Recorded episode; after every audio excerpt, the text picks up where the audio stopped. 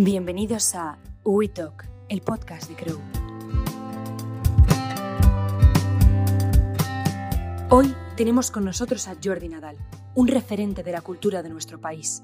Licenciado en Germánicas por la Universidad de Barcelona, fundó en 2007 Plataforma Editorial. Su labor como editor la compagina con la escritura. Es autor de La invención de la bicicleta, All Within Reach, Todo lo que tengo es silencio, Meditando el management y la vida, El paraíso interior o su última obra, Libroterapia. Es también articulista habitual en La Vanguardia, con contenidos que siempre tocan la fibra sensible del lector. Y nos sorprende ahora con su participación en el programa de radio Tras la Tormenta, que se emite en Radio Nacional de España y que dirige Cristina Hermoso de Mendoza. Además del carácter social de su empresa, Plataforma Editorial destaca por llevar hasta las últimas consecuencias su lema, autenticidad y sentido. Estas palabras son las que inspiran el trabajo de Nadal, que exploraremos en profundidad durante esta charla con él.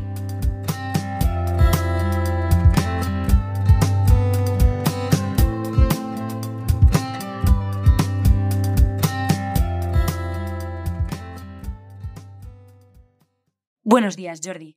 Antes de comenzar, nos gustaría saber qué significa el lema de plataforma editorial, autenticidad y sentido. Auténticos, ¿quién es dueño, Señor, de sí mismo? Y responde a sus actos.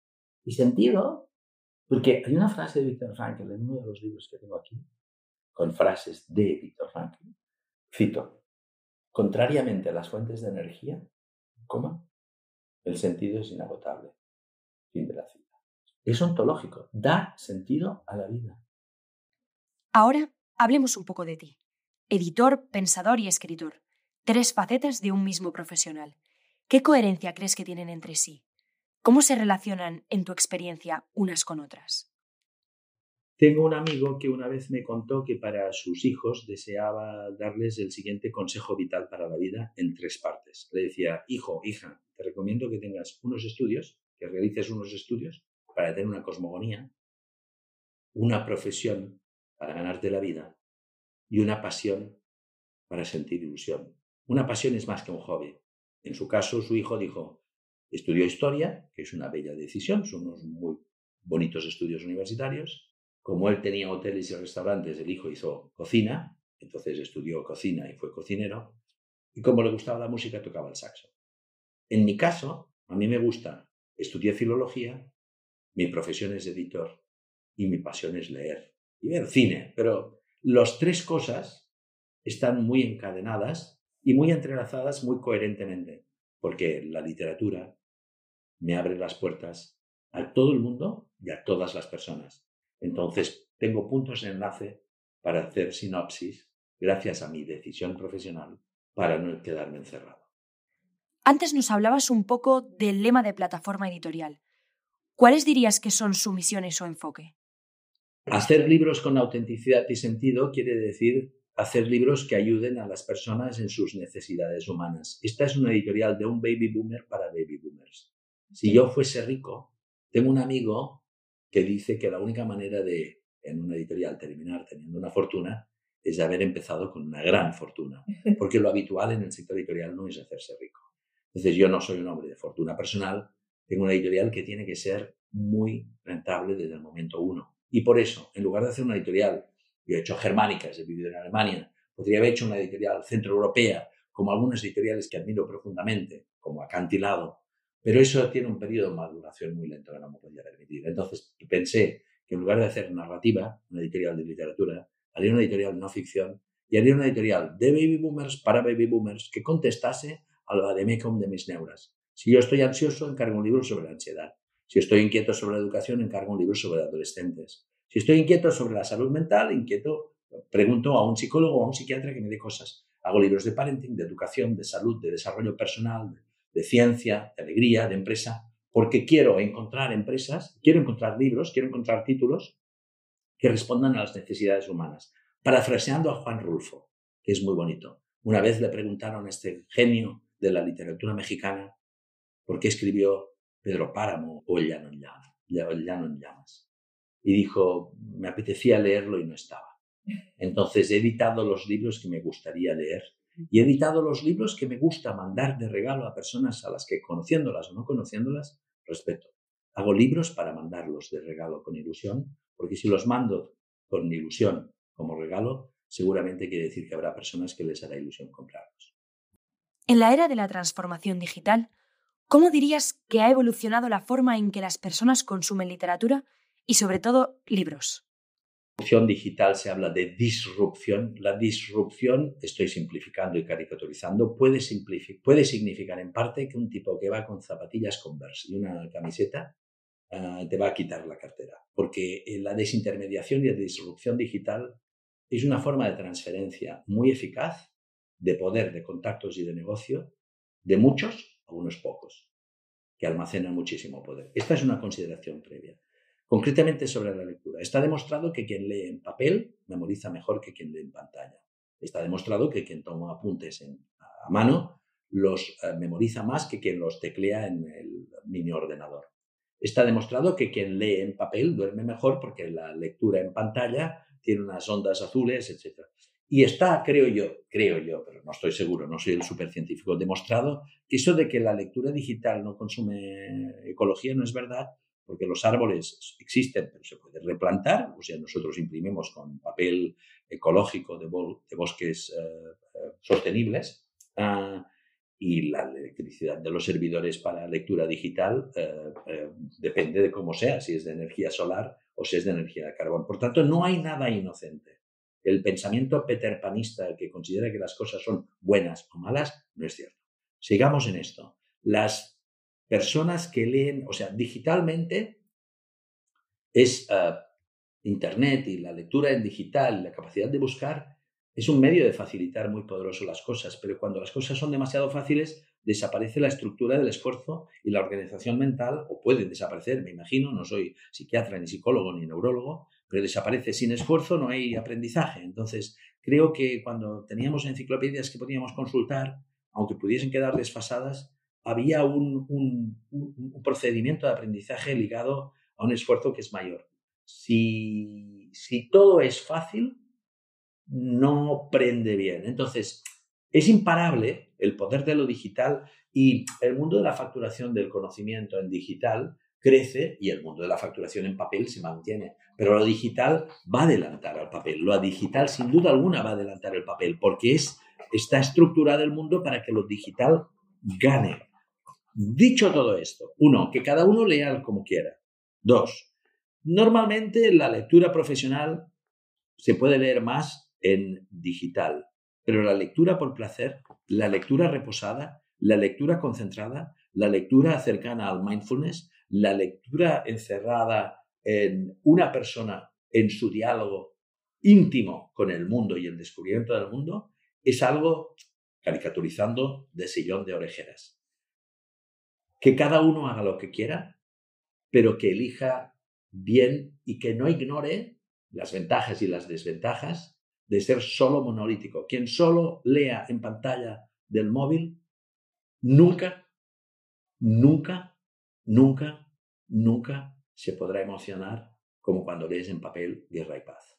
Entonces, una de las cosas más interesantes de nuestro mundo es que ahora hay un clamor que empieza a ser en algunos barrios ya muy unánime pensando en cuánto daño hacen los móviles a los niños y a los adolescentes. También a los adultos, pero sobre todo a los niños y a los adolescentes. Es un momento de parar y detenerse. Quien no se pare, no se detenga, no, no será protagonista del futuro. Entrando en un terreno un poco más personal, ¿por qué Cami? Porque es la lucidez, la honradez, la coherencia, el amor a la vida, la belleza, la desesperación y la sublimación de un origen muy humilde para convertirse en una persona enamorada de la vida desesperadamente, porque contiene muchísimas de las cosas que dan sentido a mi vida. ¿Y por qué Solter? porque James Solter, cuando habla del amor y el desamor en Nueva York en los años 60, 70, A ver, todos hemos visto Mad Men, la serie, o casi todos, y es una maravilla. Pero James Salter es...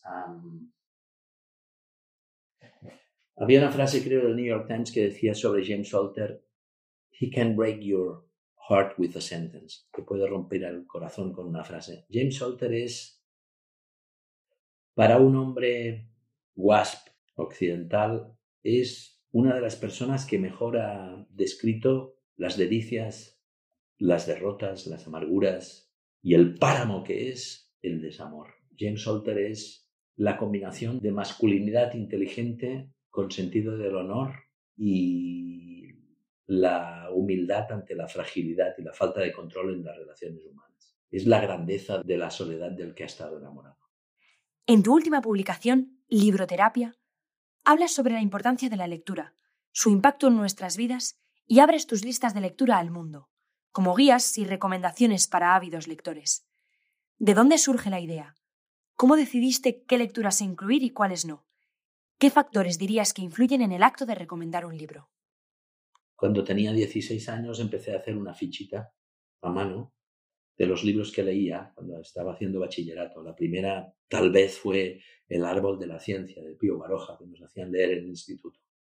Y esas notas a mano luego las fui manteniendo, las cambié de formato a DIN A4, luego las pasé a ordenador y hago una ficha de cada libro que leo desde el año 78 y en estos 45 años pues tengo 2.000, casi 100 fichas. Eh, la idea de compartir libros es, yo soy editor y tengo editores con los que compito y algunos me caen bien y otros no, como personas. Pero cuando un colega editor hace un buen libro, en lugar de sentir envidia, siento gratitud y admiración. Entonces, cuando sientes gratitud y admiración, en lugar de sentir envidia, lo que haces es ah, quererlo compartir, salir y contarlo, y contarlo. O sea, cuando descubres un tesoro, ahora porque con el móvil es fácil, pero antes, cuando encontrabas un buen manuscrito, es lo más parecido cuando descubres un tesoro. Y cuando encuentras un buen manuscrito, encuentras un tesoro o una buena película, ahora lo puedes mandar fácil por WhatsApp, ¿no? A tu grupo. Pero lo que quieres hacer es compartirlo y contarlo. Entonces, en mis programas eh, de radio que he hecho y hago de nuevo, en mis artículos en prensa, en La Vanguardia, etcétera, en mis ah, podcasts, yo menciono muchísimos libros de muchos colegas editores, porque si solo hablase de mis eh, libros de mi editorial, estaría haciendo legítimamente, pero estaría haciendo publicidad de algún modo. Otra cosa es que haga de curador, de editor, de recomendador, pero creo que tengo más credibilidad si cuando en un programa de radio me hablan de la sensación de la ira, pues hablo de las uvas de la ira de Steinbeck, que es uno de los libros más maravillosos que he leído en mi vida. Además de la faceta puramente literaria, también has publicado ensayos que relacionan el mundo empresarial con conceptos aparentemente opuestos como la meditación o la interioridad. ¿Dónde se encuentra esa correlación? ¿Cómo crees que la cultura y el desarrollo personal intervienen en la eficiencia y el desarrollo de proyectos profesionales?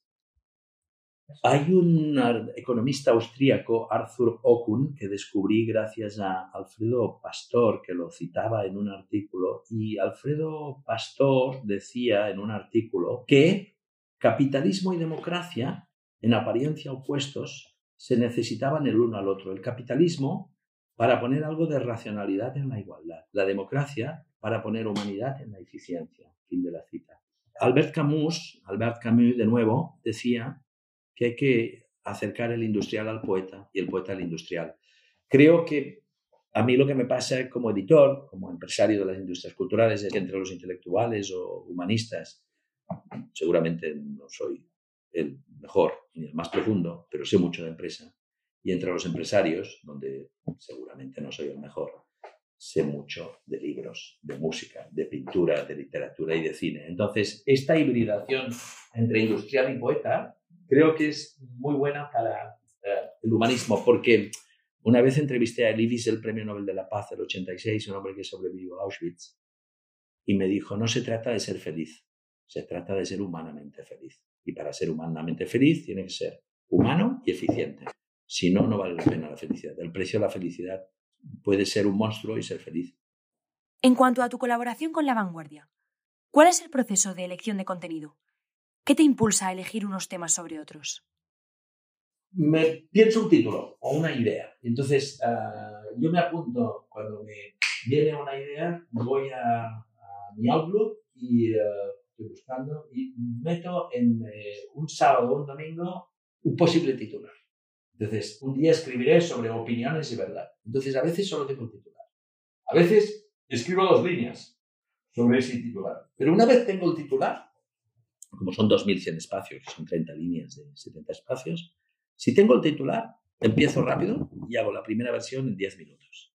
Lo dejo reposar una semana. Y a lo largo de esa semana hago uno o dos retoques. Y tengo los artículos siempre preparados. A veces el artículo sale del título. Mayormente sale siempre del título, de la idea. Próximos proyectos de plataforma editorial. Acabamos de cumplir los 15 años. Tengo un equipo maravilloso de 8 mujeres y 7 hombres, de edad media 37 años, 4 de América Latina, 3 elegidos por el Headhunter, 4 que han hecho un máster de edición, 2 que han sido libreros. Un empresario tiene que levantar el techo de su empresa y sus empleados tienen que irlo a buscar. Cuando los empleados su cabeza toca el techo de la empresa, quiere decir o que son muy buenos y tienen que irse, o que el empresario ya no sabe levantar el techo y tiene que decirles, chicos, yo ya no puedo más. Yo sospecho que aún me quedan unos buenos años profesionalmente, intelectualmente, físicamente. Si el cuerpo me da 10 años más, 15 años más, 7 años más, 3 años más, mi misión es levantar el techo. Eh, dicen que el señor Fainé tiene en su despacho una frase que dice, una persona que no se preocupe de quién ah, mm, haga los, se ponga las medallas, lo conseguirá todo. Entonces yo quiero que mi equipo me jubile. Quiero que ellos disfruten, celebren, consigan y vean reconocidos espiritualmente y económicamente sus éxitos. Pero para tener este poder de negociación, tienen que venir aquí con éxitos. Es decir, para que entren aquí y me puedan decir, cuídame más, tienen que mostrarme éxitos. Yo no compro futuro. Esto no es el mercado futuro. Yo compro realidad. Eres apasionado y emocional. ¿De dónde dirías que surge ese Sturmundgang? Pues lo habéis visto cuando me habéis dicho mí. Creo que podría ser de una combinación de tres o cuatro cosas. Una, en todas las novelas de Stendhal hay un chico de pueblo que va a la capital, a París. Julian Sorel sale del pueblo a París, a lo grande, a estudiar a lo grande, a triunfar, a enamorar a... No me acuerdo cómo se llama la protagonista, el rojo y el negro, una cosa maravillosa. Yo no quiero acabar como Julian Sorel, que le cortan la cabeza, pero el chico de pueblo que va a la ciudad. Tema uno. Tema dos. El hijo de un mecánico y de una mujer de Navarra que vino a Cataluña a servir en servicio doméstico. Yo soy una excepción en el sistema, lo normal en el sistema no es que el hijo de un mecánico y de una... O sea, el sistema ha permitido que me... Ha habido porosidad, ha habido capilaridad social. Entonces, el chico de pueblo que va a la ciudad, el pequeño de una familia de dos, de tres hermanos, una hermana y dos hermanos, cuyo padre dice a los 11 años, si no quieres ser mecánico, búscate trabajo en casa. ¿no? Búscate trabajo, no quiero vagos en casa. A los 11 años muy bien supermercado. O sea, yo ya no tengo tantas ganas de trabajar porque trabajo desde los 11 años. Cuando salía de la escuela iba a un supermercado. Sábados y domingos, mañana y tarde. Sábados enteros, domingos por la mañana. De los 11 a los 18 años. He hecho de los 11 a los 18 años. Un año hice 12 días de vacaciones por Centro Europa y el resto, eh, tres días al año, Año Nuevo, Navidad y Viernes Santo. Yo he hecho en siete años, 21 y 12, 33 días de vacaciones. De los 11 a los 18 años he hecho 33 días de vacaciones. Entonces, ¿de dónde sale esta sensibilidad? Probablemente de una familia muy dura, con una ética del trabajo brutal, con una ética de no pedir favores, con una ética de la dignidad por delante de todo, con una ética de la confrontación. Yo soy un tío de confrontación, o sea, soy un tío de... Luego os enseñaré aquí tres fotos que hay aquí al lado, no sé si las ves. Ahí eh, os enseñaré tres fotos. Hay el Volkswagen Golf, el anuncio del Volkswagen Golf cuando salió el GTI, maldito coche, que es un coche que pide paso. Gary Cooper, solo ante peligro, y el helicóptero que dejó la Embajada de Vietnam de Estados Unidos el 30 de abril de 1965, diciendo que el ejército más poderoso del mundo era derrotado por, por Vietnam. El ejército más poderoso del mundo salió de Vietnam derrotado. Entonces, soy un tipo de, soy una cabeza caliente. ¿Por qué esta sensibilidad? No sé, supongo que en mi familia era el pequeño, no quería ser mecánico. Mi madre me decía, de pequeño, mi padre y mi madre me preguntaban, ¿tú qué quieres ser de mayor? Y yo decía, dice mi hermano, de esto no me acuerdo. Ah, yo decía, yo quiero ser policía y añadía, pero de los que mandan. Muchísimas gracias por compartir este rato con nosotros, Jordi. Desde Crow estamos muy agradecidos de haber podido profundizar en tu visión de la vida y la literatura. Esperamos poder volver a contar contigo pronto. Y para todos los demás, nos vemos en el próximo episodio de We Talk, el podcast de Crow.